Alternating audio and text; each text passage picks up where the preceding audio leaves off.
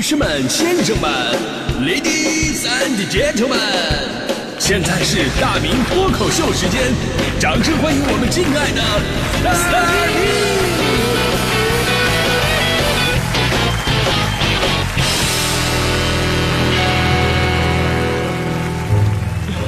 好，欢迎各位来到今天的大明脱口秀，我是大明啊。随着科技的进步，我们的生活真的越来越方便了，从自动到智能，我们的生活辅助越来越全面，所以我们所接触到的东西呢，用起来也是越来越简单了，对吧？你想当年你开车，那开车当年是多多麻烦的一件事儿啊，对吧？这这顾这个不顾顾不了那个的，对吧？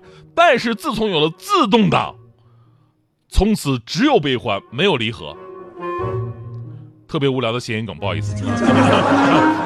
而如今这个智能产品的不断升级呢，可以让我们安心的去做一个懒人。就人能懒到什么地步呢？我举几个例子啊。呃，有一次强哥，强哥踢完球到我们家去吃饭去，啊，说要把他的那个踢完球那个球衣要洗一下，还问我们家那个洗衣机是不是全自动的。我说都什么年代了，那洗衣机早就是全自动的呀。结果不一会儿，强哥出来了，特别鄙视的跟我说，说你们家洗衣机根本就不是全自动的。到到头来还得是靠手得摁一下子，哎呀，还得摁那么一下子，真麻烦死了。呃，在我们家吃饭啊，吃完饭呢，看那个洗碗机也不满意，说：“哎呀，这个洗碗机也不够方便。”我说：“那洗碗机怎怎么才能方便呢？”他洗碗机就应该像自动麻将机一样啊，集成到饭桌里边。你吃完饭，你也不用搬筷子、搬碗什么的，你就把筷子、碗啊、盘子什么往中间一堆，啊，滋，桌面就下沉了。然后下下边叮了咣啷稀里呼噜一顿洗啊，洗完之后呢，自动的给你把这个筷子碗盘子分类码好啊，顺道呢桌角再伸出一根智能手臂给我递根烟啊。真的，这个我听强哥这么一说吧，我都有种担心，你知道吗？没有做不到，只有想不到。就是再按照这个思路发展下去，你光集成一个洗碗机有什么意思呀？我都想了一个饭桌，起码得集成自动麻将机、洗菜机、炒菜机、洗碗机。台球桌的基本功能，满足周末一条龙的服务。哎，我都想好了，比方说周末朋友来家里串门了，咱哪儿都不用去，咱就往桌子那儿一坐，桌子上啪一个大屏幕显示啊各种桌游，你想玩什么，喊一声道具就滋滋生出来了。玩饿了说我要吃饭，然后呢桌面咔又显示出各种菜谱，菜都是之前你买来放进去的，放久了也没问题。这桌子还有冷冻保鲜的功能。啊，根据你放进去什么食材，然后出不同的菜谱。最关键什么呢？就你屁股底下坐那凳子，跟人家这桌子是联网的，啊，可以根据坐在凳子上客人不同的一个身体状况，制定不同的用餐计划。比方说，第一一号凳子客人高血压，不要给他放肉；二号凳子客人糖尿病，请不要给他含糖饮料；三号凳子客人有甲亢，给他盛五斤米饭，配五花肉蘸白糖。四号凳子客人体重二百六十斤，请自动滚出餐桌。本凳子十秒钟之后将会启动自爆装置。哈，哎，真的，就是以后家里边要有这么一个饭桌，我三天我就能被他给气死，真的。这都是基于现代科技的一种幻想，但是仔细想想，这要能做到，凭我们目前的科技这个进步的速度啊，我觉得也不难，对不对啊？这说不定几年之内就就能做出来。只不过，就像我刚才所说的，就是总是在这种进步之后吧，你莫名的有种担忧。就明明是科技进步，迎来智能时代，对全人类来说是一件好事儿。只不过有的时候你会觉得吧，就有的东西如果真的太智能了，反而会缺少一些东西。就什么东西呢？这这这这这说不清道不明，我们只能称之为灵魂。你比方说，昨天有个新闻是很典型的例子，说湖北黄冈在前不久呢，终于有一台黄冈造的智能剥虾机。顾名思义啊，就这台机器可以自动剥虾，而且速度非常快，每天呢可以加工五吨的成品虾。轻点按钮，这十八台机器人联动的话，一分钟就可以剥一千一百只小龙虾，头虾头虾身分离，一天可以代替五十名剥虾工人。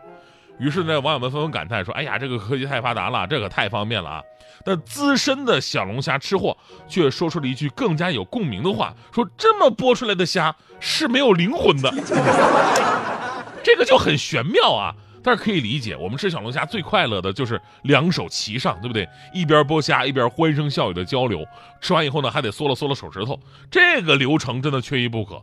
所以说，小龙虾一直以来都是我们最好的社交工具，因为只有吃小龙虾的时候，你才没办法看手机，这就是灵魂嘛，对吧？但这有点像我们小的时候另外一个梦想。我们小时候是不是都这么讲过？如果这个世界上瓜子儿都没有皮儿该多好！哎，真的就不用那么麻烦，一个一个嗑了，嗑到我牙上都长豁了。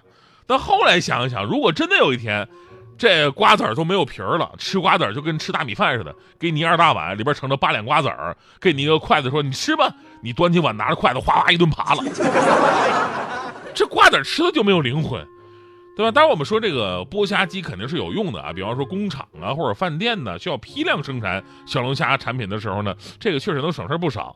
只不过呢，这个东西如果我们家用的话，自己剥虾确实有点浪费是乐趣，对不对？少了很多乐趣。像这种全自动的产品还真的特别的多。你像咱们刚才说那个自动麻将机，多少年了，好多人喜欢，但我身边的很多人真的就不喜欢，尤其是那种资深喜欢打麻将的，因为打麻将洗牌。也是一种乐趣，对吧？大家伙借着洗牌的机会总结总结，啊，刚从怕给人家点炮那种担惊受怕当中缓过来，你不能立马投入下一轮战斗啊，得放松一下神经。关键是什么呢？关键是自己洗的牌吧，你大概齐的能记住什么牌什么位置，便于决策你下把应该胡什么。这都是我在那个赌神里边学来的。还有那个自动炒菜的锅。真的就是把原材料给你切好放进去，然后呢，人家自动在里边给你扒拉扒拉，哎，放点调料出来了。然后一个锅还巨贵，得小一万。我有好多朋友买了，据说还加入了锅群，群主天天在里边发一些新菜谱。你听着是很简单，好像解决了年轻人不愿意做饭的这么一个烦恼。但网友也说了，说这种锅做出来的饭菜太过于标准化，也是没有灵魂的。其实吧，有没有灵魂这个我觉得还好，最关键的问题是什么呀？我认为最关键问题是年轻人不愿意做饭的烦恼。是这个锅根本就没办法解决的一个问题，因为真正的烦恼是什么？真正烦恼的是买菜、洗菜、切菜的这些环节，对吧？至于放到锅里边扒拉那么几下子，放点调料，这有什么可烦恼的呀？该省的你没省，然后就把唯一有点乐趣的环节给我们省了，你这你这太没灵魂了。所以呢，我们今天聊这个话题，就是希望大家伙能懂得这个道理。科技让我们的生活更加方便了，但是我们每个人呢，就不能一味的去依赖科技，因为有的时候你过度依赖，就会让我们的生活适得其反。比方说，自从有了智能电话，我的脑子就不那么智能了；自从有了移动通信，我的移动也越来越少了。各种机器人呢，可以帮助你家务劳动，但是不能因此让你失去劳动的技能。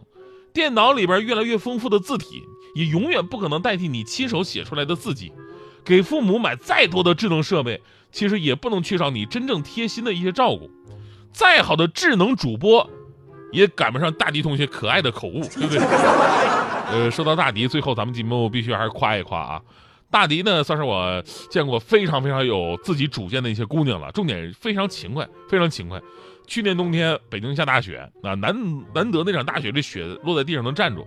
落地不化那种，能打雪仗了。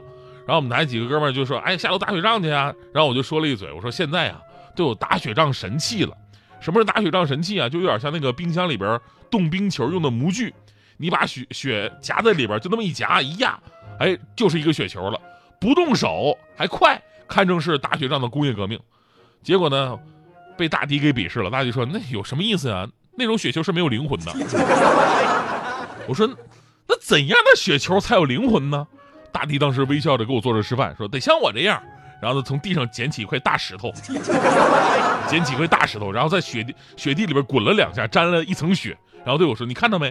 这样的雪球才能被赋予灵魂。”我一看，雪球里边藏石头，我说大迪呀，你这是把雪球赋予灵魂吗？你这明明就是要把别人打的只剩灵魂嘛！